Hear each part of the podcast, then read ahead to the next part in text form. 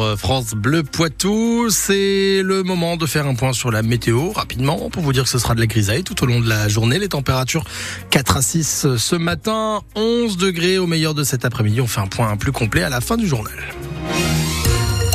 Les infos justement avec euh, Manon Vautier-Cholet. Pourquoi un homme s'est fait passer pour un faux prêtre dans la Vienne? C'est la question à laquelle tentent de répondre en ce moment les enquêteurs, puisqu'au mois de janvier, un duo venu de Belgique est passé par plusieurs communautés religieuses dans le département. L'un des deux donc se disant prêtre. Au final, ils ont été démasqués. C'est en Occitanie que l'alerte a été lancée, mais Delphine Marion Boule, l'affaire embarrasse le milieu catholique partout et notamment chez nous dans le Poitou.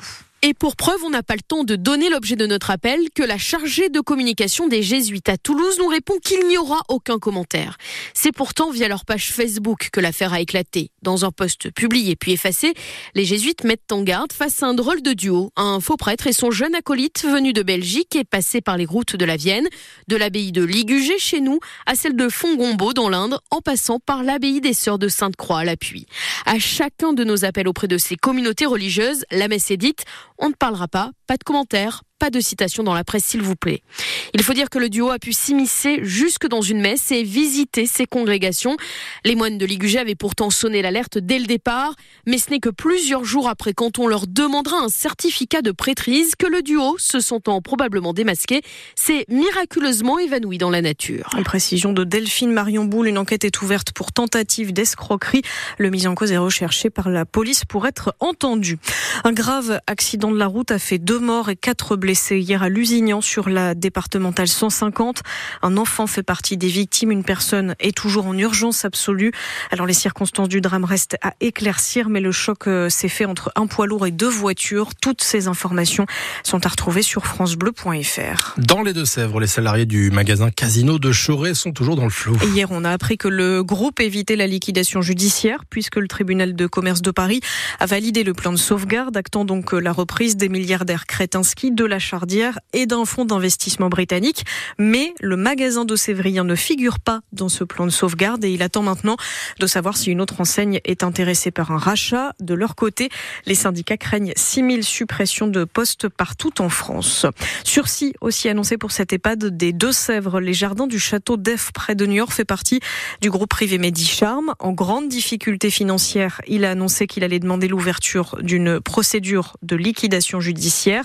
L'année dernière, les salariés de cet établissement de Sévrier ont fait grève pendant plus de deux mois pour alerter sur leur situation.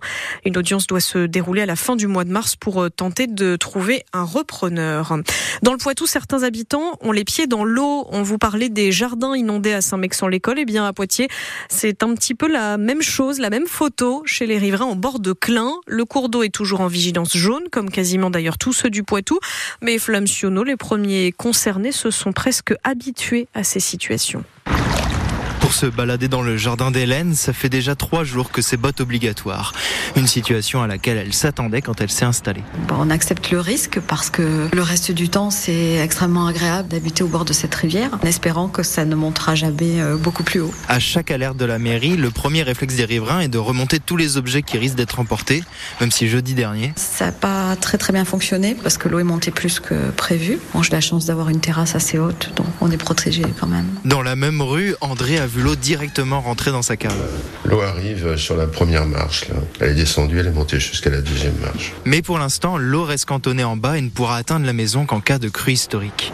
En amont, François-Xavier et Nathalie ont dû faire des travaux pour surélever leur maison après une inondation en 2006. Le jardin est inondé, la maison n'est pas inondée. J'avais anticipé en remontant le niveau des sols, qui fait qu'on n'a pas d'eau dans la maison. Avec une habitation qui reste au sec, c'est ce qui est rejeté dans leur jardin qui pose problème. Il y a des plastiques, des feuilles mortes, des saloperies. Les gens jettent un peu n'importe quoi dans l'eau. Et du coup, les ragondins viennent maintenant. Des ragondins, invités non désirés, qui devraient rester encore quelques jours. Et heureusement pour ces habitants, le Clin est en train de redescendre doucement, même si attention, il pourrait remonter dès la fin de semaine, puisque de nouvelles pluies sont attendues. La ministre en charge des collectivités territoriales vient de répondre à l'appel de la maire de Poitiers, Léonore Monconduit. Oui, elle est favorable à une évolution de la loi concernant les congés maternité des élus. L'édile écologiste va justement accueillir un enfant, elle ne sera pas indemnisée. Elle a alerté sur cette situation, veut que ça change et demande notamment le maintien du niveau de rémunération des élus dans ce cas précis.